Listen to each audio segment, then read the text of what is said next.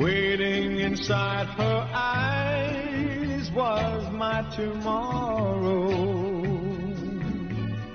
Then something changed her mind. Her kisses told me I had no loving arms to. Hello，听众朋友们，大家好，欢迎来到第十八期的 Royal with Cheese 离散边界，我是阿金。我是阿木，啊、然后好久不见，我们中间因为各种各自的原因停更了非常长的时间。然后对，这一期更的时候，我们上期也应该更了。我们上期选的《瞬息全宇宙》和《分手的决心》都变成了这个叫什么获奖季的热门影、热门影片是吧？而且都是阿木老师选的片子然。后现在录这个，对啊，呃，因为没有。然后这个汤唯也在韩国拿了那个什么青龙奖的最佳女主，他还应该是获了挺多奖的。但是因为我觉得啊，他也没有完全好到让我就是觉得哇，这不行，这一定要获奖那种那种感觉啊、你说这个片子放到戛纳一定会拿评审团大奖，或者说是最佳影片啊，我倒觉得还好。我觉得大家就是关注他，可能很大一部分原因也是因为汤唯演嘛，汤唯主演，嗯，就跟之前的晚秋差不多嘛。然后，而且再加上这个导演朴赞玉，但是朴赞玉其实，我个人除了之前你知道老男孩吗？我看过，对，就老男孩可能还稍微，就是我觉得，不管从我自己喜不喜欢和大家认不认、大家知不知不知道这个角度来讲，可能还稍微知名一点。但是他其他的片子都，嗯，就是你如果缺乏韩国的这个经历，或者是对韩国的认识的话，你可能看着不是特别的投入。我不能，我不知道这样说可能。你是说他其这个导演其他的片子，还是说《分手的决心》这一部啊？没有，不不，就其他的片子，之前的片子，因为这个讲的是现代，他其实好像我记得他出名的都是比较，比如他之前拍的那个什么《亲切的金子小姐，》，对对对，这都是偏怎么说？呃，韩国古装片，应该可以这样说，嗯，就是就我们看韩国古装片，就是我觉得国内几乎没有什么专门去看那种偏艺术类的韩国古装片的这种比较大规模的这样的粉丝或者是什么的。然后老男孩其实也不是古装片，就算是比较现代。然后这个分手的决心也是现代嘛，所以大家理解起来就稍微好一点。嗯，其他的我倒是觉得，嗯，但是当然他可能，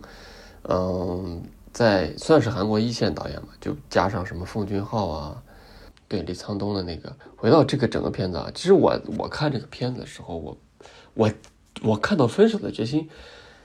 大大概跟正常人一样会觉得它是一个爱情片嘛，然后看的时候会觉得哦，原来是一个。当然，它肯定还是个爱情片，但是它套了这个悬疑的这个探案的这个壳子。然后，然后前两天不还有那个许鞍华说的关于汤唯的一些演戏的一些事情。然后呢，我是看了许鞍华对呃汤唯的评价之后呢，我又把这部片子又看了一遍，等于是说，就就我我我在我在看第三遍的时候，脑子里有了一些对这个人可能更加整体性的一些评价，以及是可能脑子里更加强调了说他在这部影片里面获得了非常高的演技的这个事实。然后我再去看第第三遍的时候，就觉得。呃，可能观感跟前两遍又不一样，就是这些 主观来自专业、呃、来自专业领域的评价，对于一个普通观众的影响还是挺大的。我发现，我看第三遍，我就觉得，哎，演的真的是好。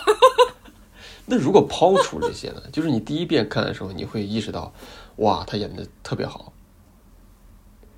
我第一遍我觉得演的不好，就是我觉得很奇怪，我觉得他跟整个片子都格格不入的感觉，然后他好像一直都不在那个片子里面，然后他他的台词也很奇怪，就当时他讲那个什么，他讲很多中文台词的时候，哦我跟我朋友当时看，我们都没有意识到，就就不知道他他是说的是是普通话，你知道吗？然后，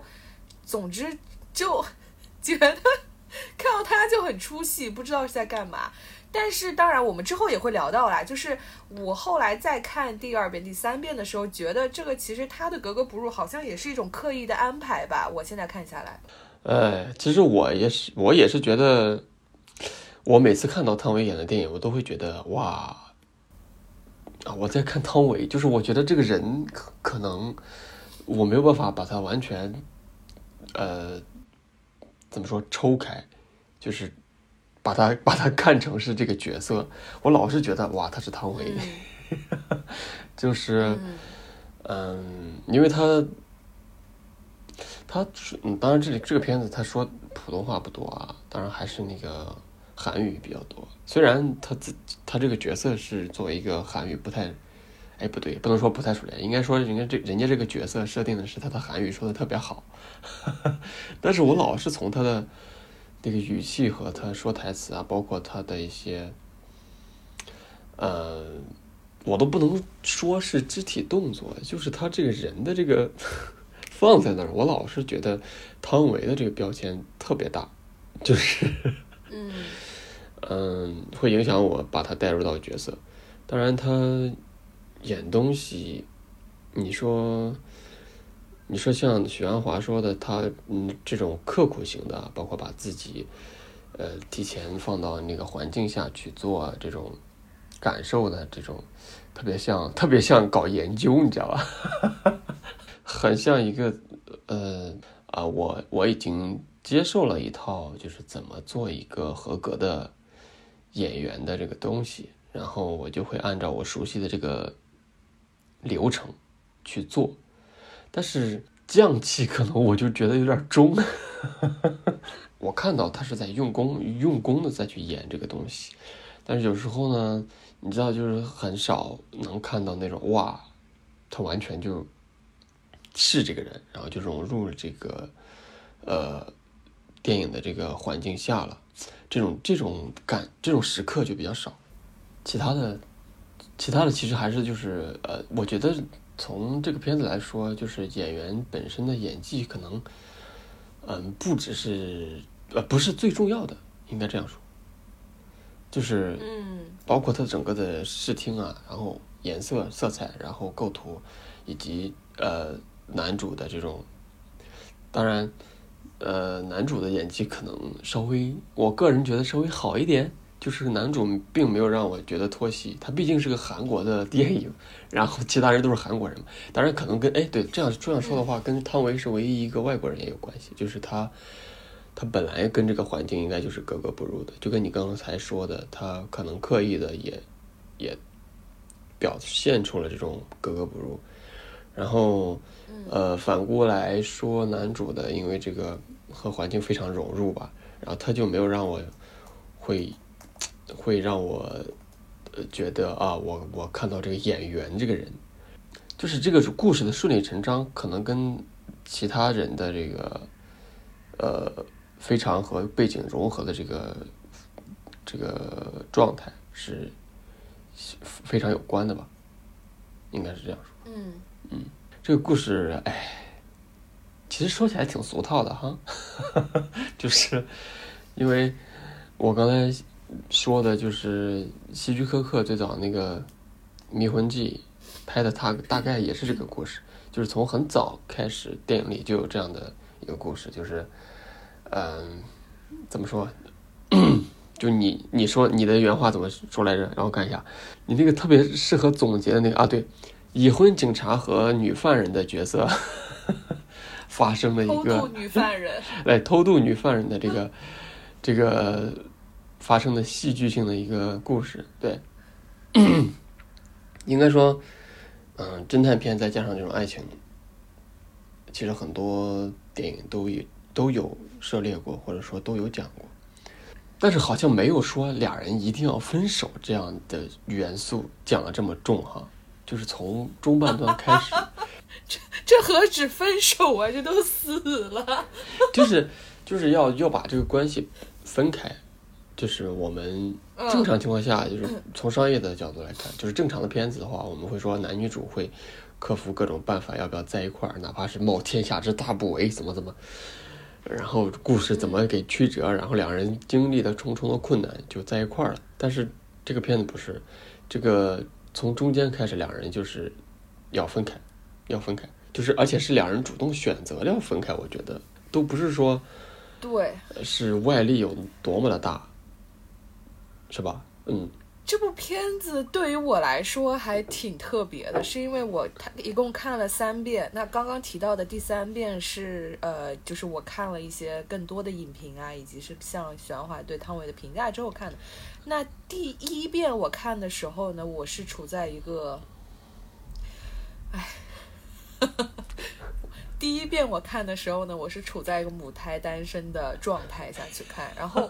我其实完全没看懂，你知道吗？就是也我我当时并不觉得这是一个爱情片，我我跟我我都没 get 到爱情在哪里。然后我第一次第一我第一次看这片的时候，会觉得啊，这是不是在讲中年人危机啊？然后又是又是事业啊，然后。好像又是就类似于出轨吧，然后又是，呃，你你婚姻里面老婆对你的一些什么男性荷尔蒙的要求啊，什么什么的。我我第一次看真的以为是，然后我当时觉得很奇怪，就是那这跟分手的决心有什么关系呢？但是就为了不露怯，我也没有向我一起看这个 一起一当时一起看这部电影的朋友提出这个疑问。我觉得哦还行还行，就汤唯演的不咋地。就，然后第二次看的时候呢，当然是中间期间发生了一些经历，我自己也去体验了一下，呃，一些情感上面的事情吧。然后第二次看的时候，不是你这样说，搞得好像你不是你这样说，好像这个片子已经很老了一样，你知道吧？就是第一次看的时候。我还是个单身，第二次看的时候，我都已经有经历了，但是，你，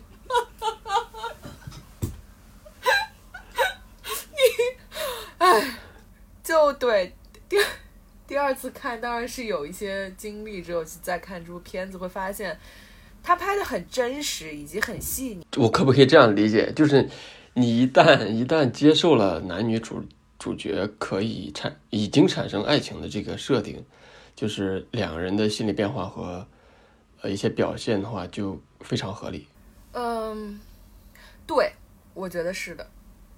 那我但那等于说，我们没有办法完全把这个片子理解成为一个什么出轨的片子什么的。我觉得，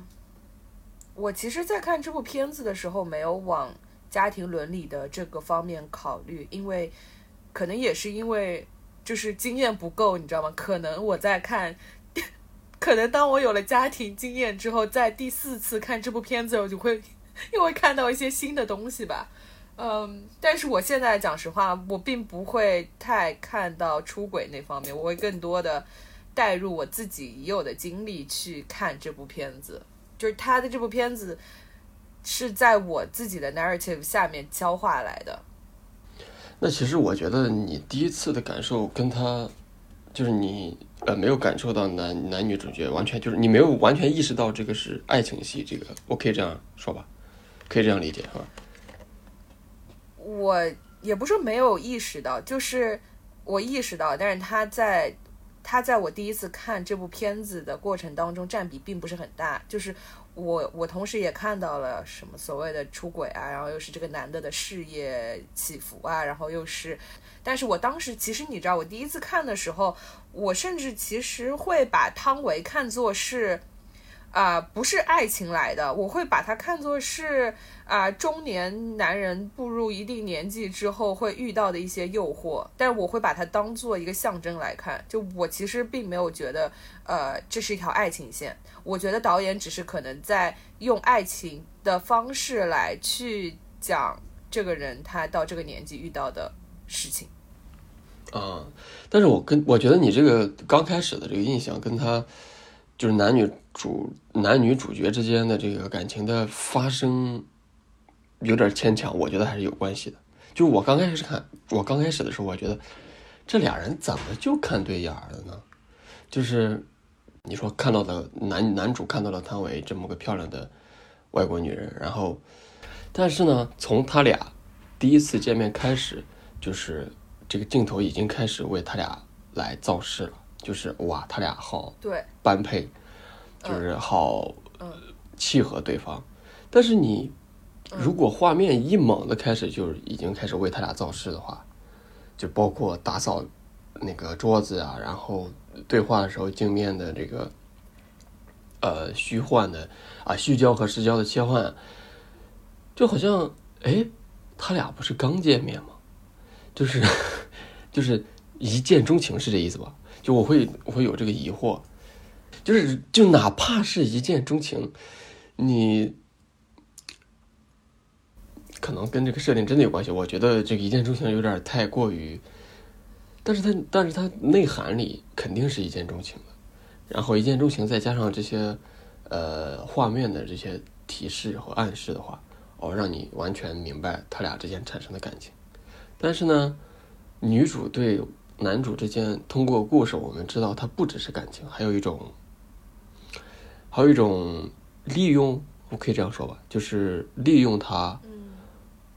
这种关系，然后消除自己的这个犯罪的痕迹和和别人的怀疑吧，这样说可以。哎，但是啊，我是会觉得，就是生活现实好像也是这样啊，不然呢？没有不然，不是我觉得还不是挺不然。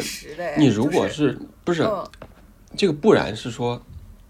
如果他俩都是正常的情况下遇见，比如说啊，我们在一个咖啡厅碰到了，然后突然聊了几句，哦，然后有这些细节的这些描写啊，两个人可以建立感情啊，这个没有问题啊。但是你套在一个嗯我在破案，然后你可能是嫌疑人的这个状况下，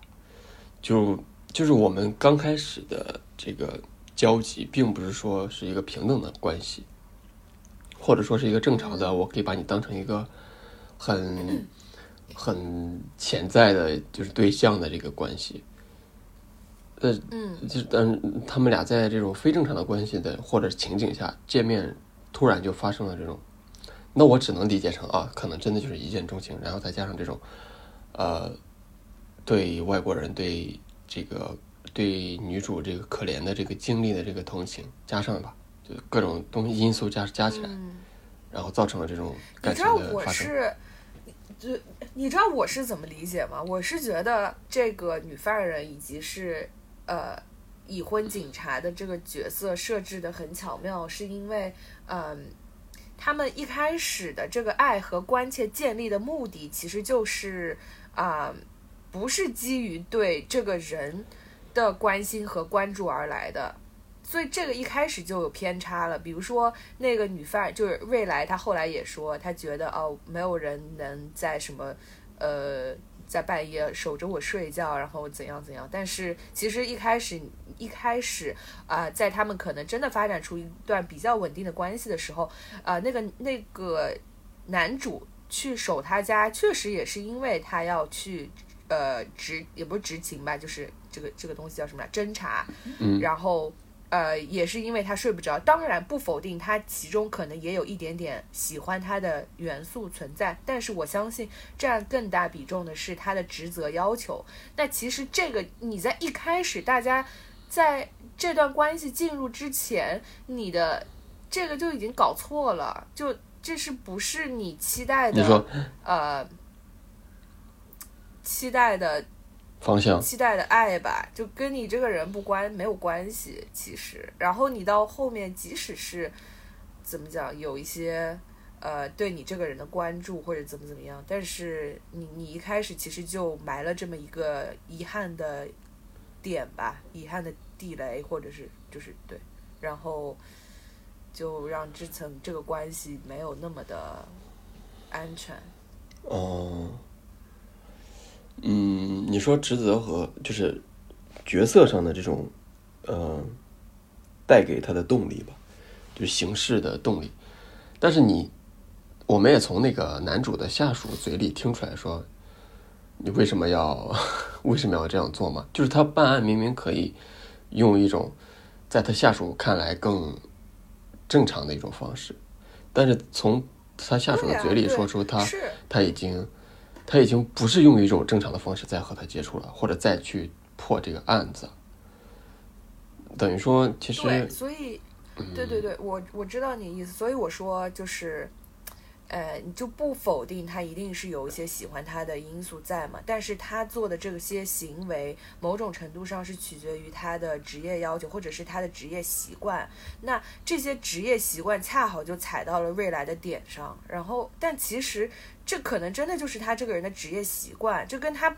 这跟他个人的日常生活没关系，就比如说他作为警察的时候，他会去去去人家楼下盯梢，然后盯着你守着你不睡觉。但是如果他回到一个正常的普通人的时候，他还会这样做吗？就这个这个里面就出现了个 gap。他在生活当中可能不是这个样子的。那瑞来他可能希他他只看到了他工作的那一面，但是比如说你跟这个人去长久的建立一个关系的话，你不可能就是 marry 这个工作状态的他呀。所以说他们一开始就是有点期待上的偏差，我觉得这是我想说的。就他、啊，对，嗯，但是他俩好像只在工作的时候碰到面过吧，包括后来，刚刚像你说的，这个人在工作的时候精力就特别旺盛，回到家里又怎么怎么样。那其实某种程度上，你也看到说，那他对未来的，呃，他对未来的这个喜欢，或者是各种的付出等等，其实也并你很难去说他是一个非常纯粹的出于对这个人的。啊、喜欢吧，就是你你你你，其实某种程度上又夹杂了一些他自己对凶杀案，然后他自己对破案的一些激情在。对那这，件事情就变得有点，有一点，也就有点牛头不对马嘴的，就两个人的期待有一点点在牛头不对马嘴上面吧。我我我看下来是这样，所以我觉得，就到最后说他们两个分手，以及是呃瑞来死掉这件事，我觉得还挺意料之内的吧。只不过没有想到是死掉，就觉得分手就分手吧，怎么还死了？甚至都是活埋，我的天哪！但是你这样想的话，我会我又我又觉得他拍的还挺真实，就是可能很多感情，跟很多感情都是会夹杂一些你自己的在生活上的一些其他的方面的东西，因为你总会在一个怎么说，人总会在一个特定的场景下才会认识其他人，你不管是什么社交，或者说是哪怕在校园，哪怕在。哪怕就你们就是在一个班级上课那种，它也是一个外在的环境。你不是说，对，呃，你不是说，你不能说我完全就是哦认准了这个人，然后我们俩没没有相处过，我完全就爱上了他。嗯，你说那这样的话，就是单纯对一个人的外貌，外貌有所企图，也不一定。对，我我觉得是，所以我觉得就是，呃，他他拍的特别真实，以及是他用这种的角色设定去放大了这种冲突，就可能在我们平时生活中没有这么大的说犯人和警察之间这种矛盾不存在，就在我们生活可能就像你说的啊，我可能是今天在一个派对上面，我自己本来就因为派对，所以我自己状态特别好，然后我遇到了那个人，所以我遇到那个人肯定也不是因为我我。我我我遇到他，所以我状态好。可能另外一部分，因为这本身这个场域就让我这个样子。我觉得这种小的偏差在生活当中太真实了。但是这个片子它这种设定就是放大了，然后呢，并且是好巧不巧的是，我觉得这个真的是绝了，就是。女主的设定以及是女主的要求，其实是需要那个男主去做出一些关于他人格以及是关于他最爱的事业上面的一些牺牲的。那这个就又很，就又是一个很大的冲突，你知道吗？我觉得在生活当中，我们或多或少都会遇到嘛，但可能就没有这么这么悲壮以及强烈啊，所以就还挺就这样说吧，应该说是，就是如果他俩要要真的走在一起的话，需要需要男主做出这样的一个牺牲，但是女主没有去要求他做这个牺牲嘛？我觉得一开始女主去接近他，一定是带有某种目的性的。然后，对对，啊、就是这种你说这种企图心和呃感情是同时积累的吗？可以这样说，就是不是说啊，我们把两个事情拆开来去看，它肯定是同时在积累的。是，嗯，对啊。然后这种企图企图心，以及是其实其实在，在他们这段感情里面，就是一个致命的矛盾啊，因为因为你因为到最后你就发现说，那你为我为了去去去成全成全瑞来的话，那我的职业或者是我职业生涯会受到非常大的挑战。那在这个时候，就就变成了一个非常大的 yes 或 no 的问题了。那嗯，那个女主后来不是选择去自己死掉去，但是她那个选择其实确实非常极端啦，但是她反正最后就是选择说把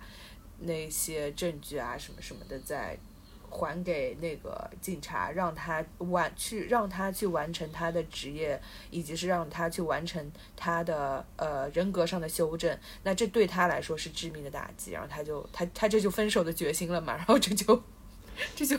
去海边把自己活埋了嘛。当然这个这这个设定我也很不喜欢，就是女主最后变，就是为了就突然女主变成了一个牺牲的人设，就特别的特别的硬，我觉得。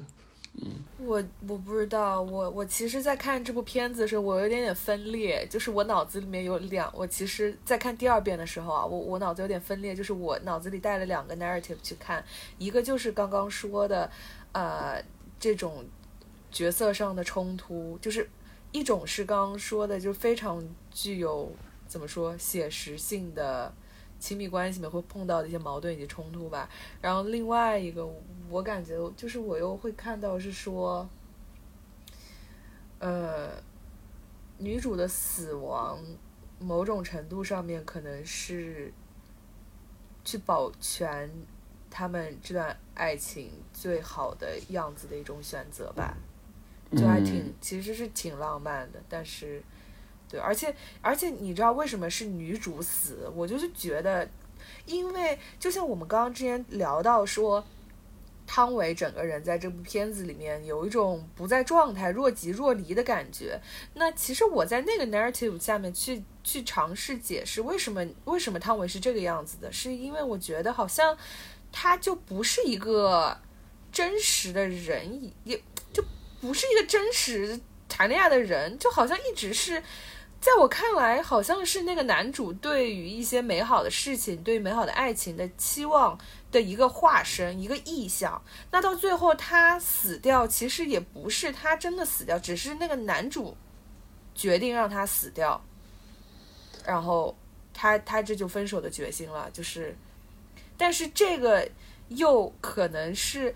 我刚刚说的那一个那套 narrative 会更加接近我第一次看片子的想法，就是我觉得，呃，汤唯的出现好像好像好像，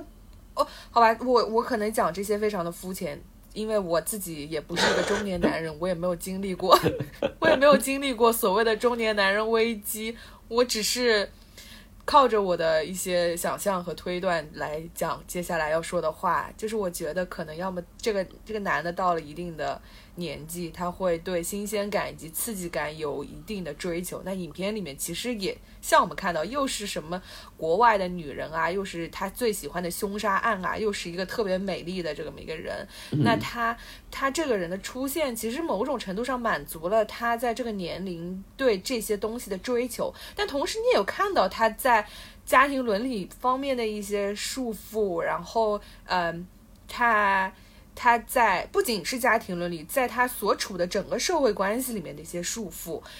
以及是这个人的出现对他自己的职业生涯上面的一些会也会出现一些挑战。那最后就这个人就死了嘛，其实是等于是其实是他到这个中年人最后觉得不行了，就我我得把他活埋了吧。男主把他脑子里面的这个人埋掉了，然后而且埋在。他这个死法你不觉得就很不切实际吗？哪有人在海边怎么给自己挖一个这么大的坑？而且他还穿的是呢大衣，哎，我天呐，就根本就不是一个什么运动的衣服。你你想想看，他挖这么大的一个坑，挖完了，他镜头里面他身上一点沙都没有，然后特别干净，然后就很 chill 的到了那个洞里面开始喝酒，然后就等着那个夕阳落下，然后那个海浪一点点拍过来，把沙子然后把自己埋了，然后又是一个漩涡，然后这这这就很不真实啊。然后我就觉得这应该是一种。对啊，应该就是一种意象吧。然后是男主在脑子里面选择让他死掉。但我觉得，如果你反假装悲伤一下，然后，嗯，我是觉得，如果你反过来去看啊，就从汤唯这个女主的视角去看的话，她面对的这种危机，应该比男主遇到的要更大吧？因为汤唯这个角色就瑞来。瑞来他是作为一个移民，而且肯定在韩国还不是什么特别怎么说正常的社会的呃那个去不能不能在韩国正常的生活下去那种。他其实来到这个国家，面对的很多都是生存的问题嘛。嗯，但是男主遇到的危机只是说，当然我我们在片子里可以看到，通过他有一个。像机器一样的老婆，这样的这个呃设定吧，就是好像啊，他他在正常生活中遇到了很多所谓就是城市化的一些东西，就是会让他消磨，会消磨他的激情，或者说他对生活的这个呃热爱，可以这样说。然后，但是嗯，然后女主出现，然后发生这样的感情，然后。呃，挑呃挑战了他的所谓对职业的这种坚守，然后这种可能对职业的热爱以及对凶杀案的这种迷恋，是他唯一的这种呃生活上的这种激情吧。但是，但是这个程度上，你，我我我我只能说，可能女主本身，我我很少看到男主对女主完全的共情吧，就是。就是女主遇到的这种，比如说第一个老第一个老公的这个家庭暴力，包括第二个老公也家庭暴力，然后哎，第二个老公也哎不能算家庭暴力，反正就是不是因为爱情走在一起，就说明，嗯，他和谁走在一起完全是靠生存本身来去选择的，所以他面对的这种生活上的挑战，应该比男主还要更痛彻心扉一点，因为是。从精神及肉体上的双重打击，所以，嗯，我会觉得，从这从这个方面来说，女主的生存应该是非常大的一个优先级的一个东西，就生存本身对他来说优先级应该非常高。然后，所谓分手的决心，就是他要把生存这个事情往下放，放到男主的下面。所以他的这个优先级，他他的这个决心肯定要更大一点。然后，嗯，然后他把他把生存放到了男主下面，那那就说明他已经不需要再生存了，因为呃不是你刚刚说的是把生存放在男主上面是吧？男主放在生存下面？不是呃要要把男主放在生存上面，就是我要考虑他的话，我可能就没有办法生存了，因为我要因为我犯罪嘛，因为我。我是，呃，有有犯罪事实的。那既然他下决心要把男主放到生存的上面，那他自己就没有，他等于说就放弃了生存的这个信念，然后他选择自杀。我倒是觉得挺，从这个思路上来讲，这个是挺正常的。但是我还是，嗯，觉得这个决心，就这个线呢，可能不是那么的明显，因为可能。电影本身还还是就电影本身还是主要是以男男主的这个所谓的决心这个线来去延伸的，女主的这个线不是特别明显，对。因为你在汤唯身上就看不到什么决心啊，他哪有什么决心，就是若即若离，以及是你刚刚说的那些生存，我觉得在他身上都不是事儿啊，就是你不觉得他过得挺好的吗？就如你刚刚说的那个那些形象，不是他在片子里面演出来的那些，就你完全想不到是他呀。就是确实他会有就是遭遇家暴啊这样这样的事情，但是我不会觉得说他在家暴的这件事情当中有很多受到了非常多的苦，就他并没有向我展现出来这点，我就觉得他云淡风轻，什么事儿都不是事儿的感觉。那只有回到等于汤唯演的还是不够好，是这意思吧？就是你看，你刚才说的是他表演上的这个印象，但是我刚才说的其实是他设定上的这种就是探究吧，就是你从他这个角色的这个设定上，你能我们想象说啊，他应该是这样对比较悲惨的一个生活，但是你从他表演上好像看不到这些东西，是吧？哎，这个好像跟看到吗？我肯定是没看到，但是我是自己脑补出来的，就是你，我们其实刚刚聊了那么多，大部分是集中在他们这个感情和，就是呃自己的，呃为了怎么怎么说，我总结一下这句话，就是为了让这个感情成立，然后我们会考虑男女主之间男女主各自的这个基础设定，然后会造成他们会认为对方这个这个存在是有吸引力的，可以说是这个基础是造成了两个人的感情的这个合理性。嗯，然后又刚才就加上你刚加上我们加上我们刚刚说的这个汤唯的这个表演的这个不太契合的这一点啊，可能可能就是像你说的，第一次看的时候会觉得，哎，我好像没有办法了解女主的这个线，就我刚刚说的那个线，就是单纯从女主的线来说的话，她为什么会最后选择步入死亡，还是有一点不好不好理解的。但是你从男主身上来说的话，是非常非常顺滑，就男主这条线非常顺滑，他就这样顺过来了。对，对，嗯，是这样。所以我觉得，就汤唯在这部片子里面，就他好像不是真的存在一样的。嗯，所以这个片子，哎，还挺有意思的。反正，当然，如果我们不去看中年，不从中年男人危机的角度去看，你单是单纯从爱情线的话，我觉得还挺真实的。就是嗯，对，我也没有觉得唐，也不会觉得汤唯很虚啦。但是如果你如果放在另外一个角度去看的话，好像又有点神奇。当然了，我觉得这个也是，这这个片子真的是就哎，所以我挺喜欢这个底这个片子，就是在于它拍的很复杂，拍的特别复杂，然后因为它很多东西又特别隐晦，然后千人千面吧，就甚至是你不同的经历，你去看这个，你又会觉得挺，又会看到不一样的东西，所以。对，有很多意象的东西嘛，就是我们之所以觉得男主这个线很容易理解，就是男主的男主不只是意象，包括他的故事和设定都是很圆满的，但其他很多角角色，包括女性的这个，包括女主这个角色，都是通过意象来去填满，而不是说给她表演啊、台词啊更多的空间。当然，他是一个外国人，这是个设定。包括男主的那个老婆也是，他老婆也是，呃，简单的一些非常非常直观的给给你哦，他就是一个搞机械的，然后非常的非常刻板的一个人。但是我觉得这里面我们要区分的是，呃，片子对他老婆的描述描写方式，就也不是就给镜头的方式，以及是给汤唯那个不一样，是因为他老婆那些，比如说他工作的时候，就是只给了他工只给工作画面，那他生活以及他包那个什么。呃，石榴的时候就是直直是直接的直啊，就是只给那些画面。但是对于汤唯的很多东西，你是通过一个媒介来去窥探到他的生活，要么就是通过那个警察的眼睛，或者是通过他们的那个望远镜，或者是通过呃那个谁啊养老院里面的人的一些描述啊、你才会对这个人多多少少有一些了解。他都不是一些直接的画面，所以这个人的存在就又一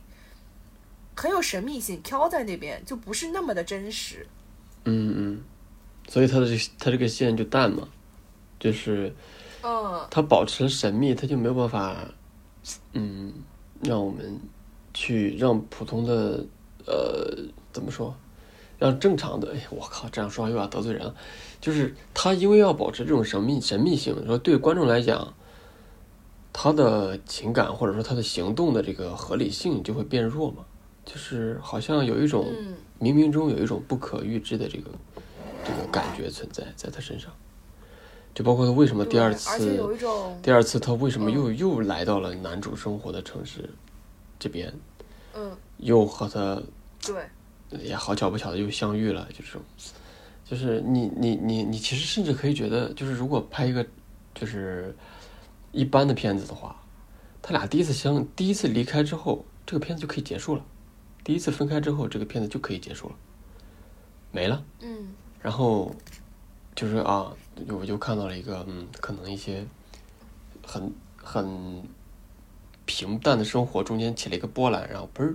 没了。但是呢，因为女主的这种不可预知性，然后这个故事并没有这么结束，然后往后还有更多的发展。嗯，这倒是我觉得这个还是挺出观众意料的吧，就是还是一个所谓呃悬疑片的这个特点、优点。也是，嗯。对对对，也是，以及是他最后选择死亡的这件事情，以及他选择死亡的方式也挺出乎意料的。这个叫什么？这个叫设定带着角色在走，因为他喜欢水，然后就选择这样方式去死亡。嗯，他这也不是喜欢水吧，而不是 把自己埋到沙子里面，是 真很奇怪。他埋沙，他是为了符合那个啥嘛，就是那个，因为他沙是啊，但那是对最后镜头那个那个语言嘛，就是沙，他挖出来的沙变成了个山，然后我哦，从山、对对对对，用水把山推倒了，然后把自己埋葬了，就这样。哦，我觉得是这样理解的，我是我觉得是可可以这样理解。嗯，你要直接跳海哇了，那多俗啊！腻，真的还蛮细腻。嗯，呃，它包括色彩，其实因为我们看的不是在大大荧幕上，对，挺可惜的，我觉得。导致很多色彩和剪接的这个魅力没有办法完全第一时间的收到。就包括你其实嗯看了三遍，很多东西慢慢仔细仔细才能再体会到。我也是反复看了对，而且其实它的配乐也挺好的，就但是你在家自己放就没有这种像你说的悬疑片的效果吧。嗯，然后他那个角度，我真的是，我现在我现在开始怀疑，不是怀疑，我现在觉得就是韩国的这几个大导演嘛，他们对那个画面的要求都特别高，就是呃，当然高的角度可能不一样啊，就比如说，那别以这个片子来说，就是他那个人物的构图啊，然后人在哪儿，色彩怎么安排，都是挺挺细节。它虽然融入到了很生活化的这种场景中，但是但是都给的还是特别的详细的，都是精心设计过的那种感觉，而不是真的就放了个摄像机，然后你们就在这演吧，把这个情节演完就结束了。，是的，是的，是嗯，的，是的。很少吧？我觉得这种这种方式其实也就是也就是那个戛纳这种这种电影节比较喜欢的方式。哦，你说镜头的方式是？对，因为我之前也提过，就是你你除了故事之外，呃，构图、色彩以及镜头语言，只要嗯拍得好，就很容易被落到那个艺术电影那一类，然后这种偏嗯，呃欧洲式的电影节就会比较喜欢。你起码起码能入门是没有问题。你要只是拍了个剧情片，然后没有什么特别特别多的这种呃所谓所谓这种专业的功力的话，你是进不了他们的那个 范围的。这样子，嗯，挺好的，我觉得综合下来，我觉得我可能每一次看下来都会比上次看的时候的打分会高一点吧。OK，我们其实可以结束了，然后录个结尾吧。好的，那本期节目就到这里就结束啦。那想要收听更多，可以关注呃离散边界 Raw with Cheese，我们在喜马拉雅、小宇宙以及是苹果 Podcast 呃平台上都可以都可以找到我们，所以拜拜。拜拜，我们会争取尽量不再断更了。你这句话应该剪到前面。也可以，算了，可能刚开始听的还不知道我们断更了。